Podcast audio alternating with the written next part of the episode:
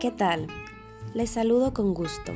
Mi nombre es Lisette Monserrat Álvarez Pérez, estudiante de la Universidad de la Veracruz, Campus Puerto Vallarta, en la cual curso la licenciatura en Comercio Internacional y Aduanas.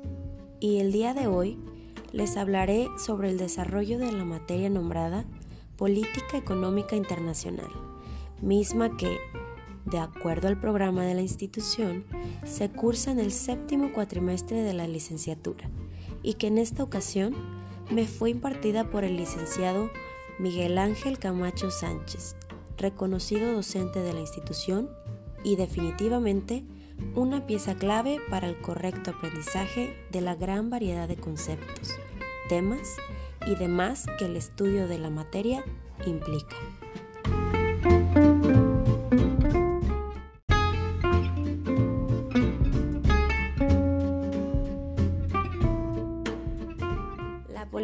Económica internacional es la encargada de examinar la interacción económica y política entre los distintos estados y se centra en los fenómenos económicos que atraviesan fronteras. Por lo tanto, engloba una gran variedad de asuntos, como lo son las relaciones diplomáticas internacionales, los tipos de políticas, los tratados internacionales, la libre determinación de los pueblos, los procesos de importación y exportación de un país a otro, aranceles, producción, migración, barreras no arancelarias y entre muchos otros temas importantes relacionados a la economía internacional y a los diversos factores que pueden alterarla tanto positiva como negativamente.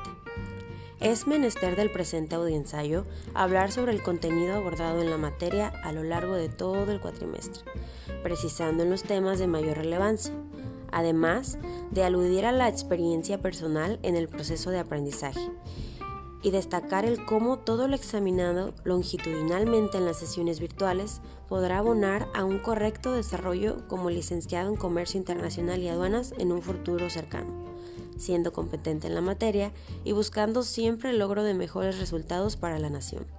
Asimismo, comentaremos sobre las distintas áreas de oportunidad detectadas a lo largo del tiempo de análisis de la materia política económica internacional.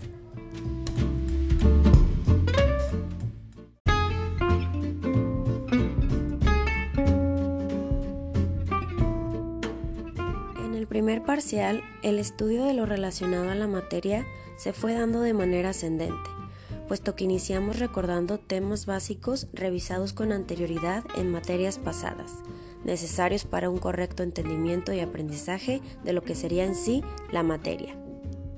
La primera semana abordamos el objetivo de la materia, que se centraba en reconocer las políticas económicas relacionadas con el derecho internacional, los costes y los beneficios de un arancel para realizar negociaciones internacionales y política comercial entre los países en vías de desarrollo y los países avanzados debidamente argumentado. Además de analizar las unidades que serían objeto de estudio durante el periodo e iniciar con el estudio de conceptos básicos. Aprendimos que la economía se divide para su estudio en micro y macro. El protocolo de reforma para la Constitución, que en la actualidad es inconcebible una economía autárquica, puesto que los estados firman tratados entre sí. Y analizamos algunos cambios en la legislación mexicana con respecto al TEMEC, como la Ley de Infraestructura de la Calidad, la Ley de los Impuestos Generales de Importación y de Exportación y la Ley Federal para la Protección a la Propiedad Intelectual, por mencionar ejemplos. Iniciando la segunda semana, examinamos a los tratados como ley suprema. Aprendimos que los parámetros macroeconómicos no implican un efecto positivo visible en la calidad de vida. Conocimos el ciclo económico y cada una de sus partes y comprendimos que los movimientos electorales influyen en el desarrollo económico de una nación y que en la actualidad la política económica internacional se concibe como un fenómeno cambiante. En la tercera semana hablamos sobre la inflación como un fenómeno económico natural, intrínseco a la economía de un país, que se puede controlar, mas no erradicar. Realizamos una lista de patrones del comercio, Analizamos a las políticas económicas como disímiles, conocimos unidades como las UMAS y UDIs y comprendimos que las relaciones internacionales no deben fracturarse por enemistad o desacuerdo entre países. La cuarta semana analizamos la Conferencia de París de 1920, la cual sentó las bases para la unión entre países. Revisamos la teoría del realismo político, la más antigua utilizada para el estudio de relaciones internacionales. Conocimos el presupuesto de ingresos y egresos federal y cómo se aprueba, además del análisis de los fideicomisos públicos y privados y de los principios fundamentales de una autoridad, que son fundamentar y motivar.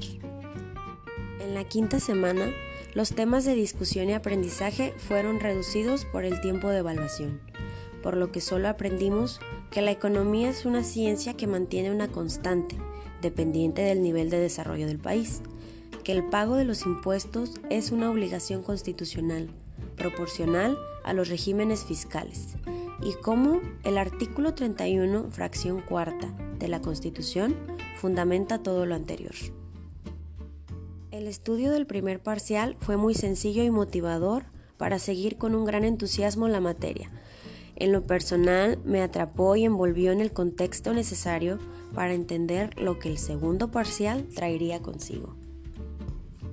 Iniciando el segundo parcial, los temas fueron aumentando su complejidad e iniciamos un análisis más profundo de cada uno de ellos. La sexta semana hablamos de la jurisprudencia como una fuente formal del derecho, la clasificación de la inversión extranjera, que es directa, indirecta y mixta o neutra. Examinamos a la política económica como la madre de las políticas y como de esta surgen cuatro principales, la política fiscal, la política monetaria, la política comercial y la política cambiaria. Además, conocimos los tres tipos de administración, que son centralizada, desconcentrada y paraestatal y cómo los institutos tienen una ley propia, están regulados dentro de otra o tienen un reglamento. Para la séptima semana, el amparo fue el tema en discusión, así como su tipología y gran variedad de aplicación, como a los tratados internacionales. Analizamos la propuesta que planeaba extinguir a los 109 fideicomisos existentes en el país y continuamos desarrollando la política de ingresos en México y los ingresos tributarios. La octava semana hablamos sobre los ingresos del Estado y cómo la política fiscal marca la pauta para determinarlos. Conocimos sobre la miscelánea fiscal y las empresas productivas del Estado. Examinamos las funciones de un municipio establecidas en el artículo 115 de la Constitución. Y también hablamos sobre la hiperinflación y sus efectos en la economía nacional e internacional, así como el outsourcing y cómo el eliminarlo se presume como algo meramente positivo. La novena semana conocimos los formatos de lectura fácil e incluso leímos uno en clase.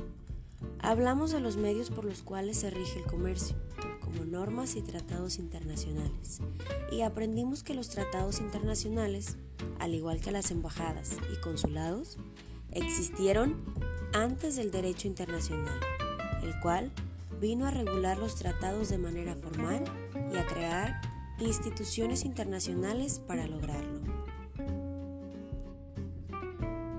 La décima semana y última del segundo parcial Además de realizar el examen correspondiente, hablamos de las barreras no arancelarias y los motivos de las normas, así como su naturaleza y algunos ejemplos, como lo son las normas oficiales mexicanas.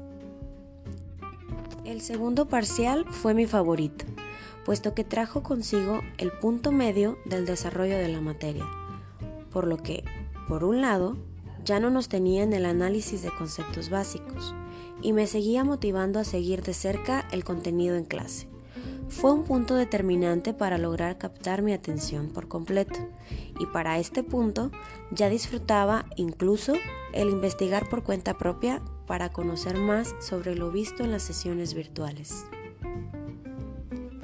En el tercer y último parcial del cuatrimestre, los tópicos fueron, de igual manera que en el segundo parcial, meramente coincidentes con la materia. Para la undécima semana, la inflación, deflación, escasez y sus efectos en la economía, así como la propiedad intelectual, su naturaleza y la división de derechos de autor, siendo derechos morales y patrimoniales, fueron el tema predominante. La duodécima semana analizamos cómo el derecho moral es irrenunciable e inherente al creador.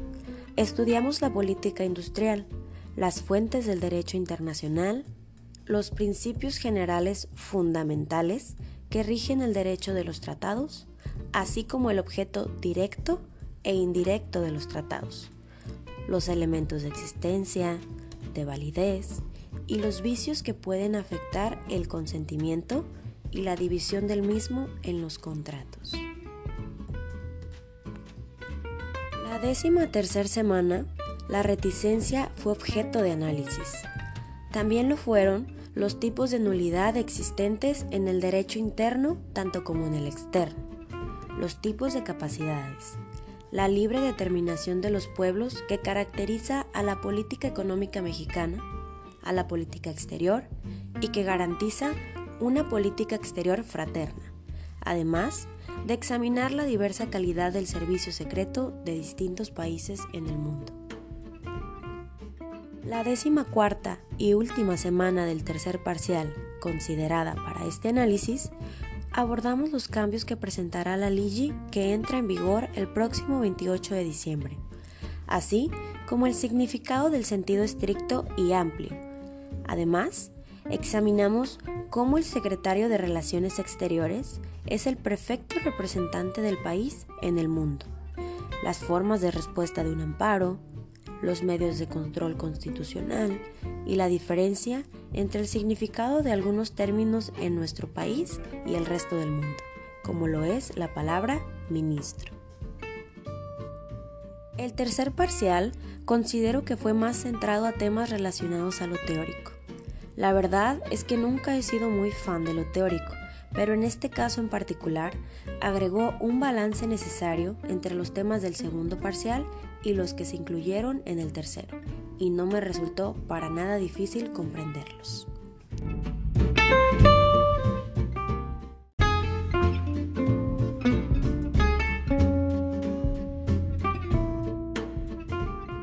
Para concluir con este audioensayo, me gustaría recalcar la importancia de todos los temas analizados.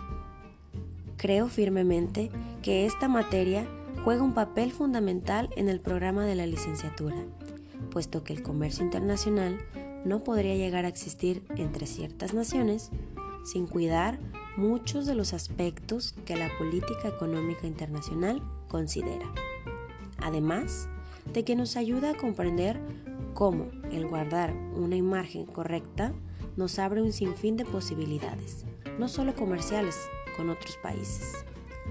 Por lo que como futuros licenciados en Comercio Internacional y Aduanas, y de igual manera líderes del mañana, debemos procurar llevar a la nación a un punto mayor que en el que se encuentra, poniendo en práctica los conocimientos adquiridos y perfeccionando los procesos, tratados y todo lo existente que necesite pulirse para lograr impulsarnos como una economía aún más importante en el contexto internacional. Considero que la única área de oportunidad presentada en la materia no era concerniente ni al docente ni a nosotros los alumnos. Me hubiese gustado que esta materia se hubiese impartido en una modalidad presencial, puesto que, sinceramente, considero que se hubiera obtenido un mayor provecho tanto del conocimiento del docente como de la calidad del tiempo ya que las fallas de conexión estaban a la orden del día. Y si aún así conseguimos una gran variedad de aprendizaje nuevo, no imagino en qué escala el resultado hubiese sido mayor. Pues bien, esto es todo de mi parte. Espero que la información presentada haya sido de su comprensión y muchas gracias por escuchar.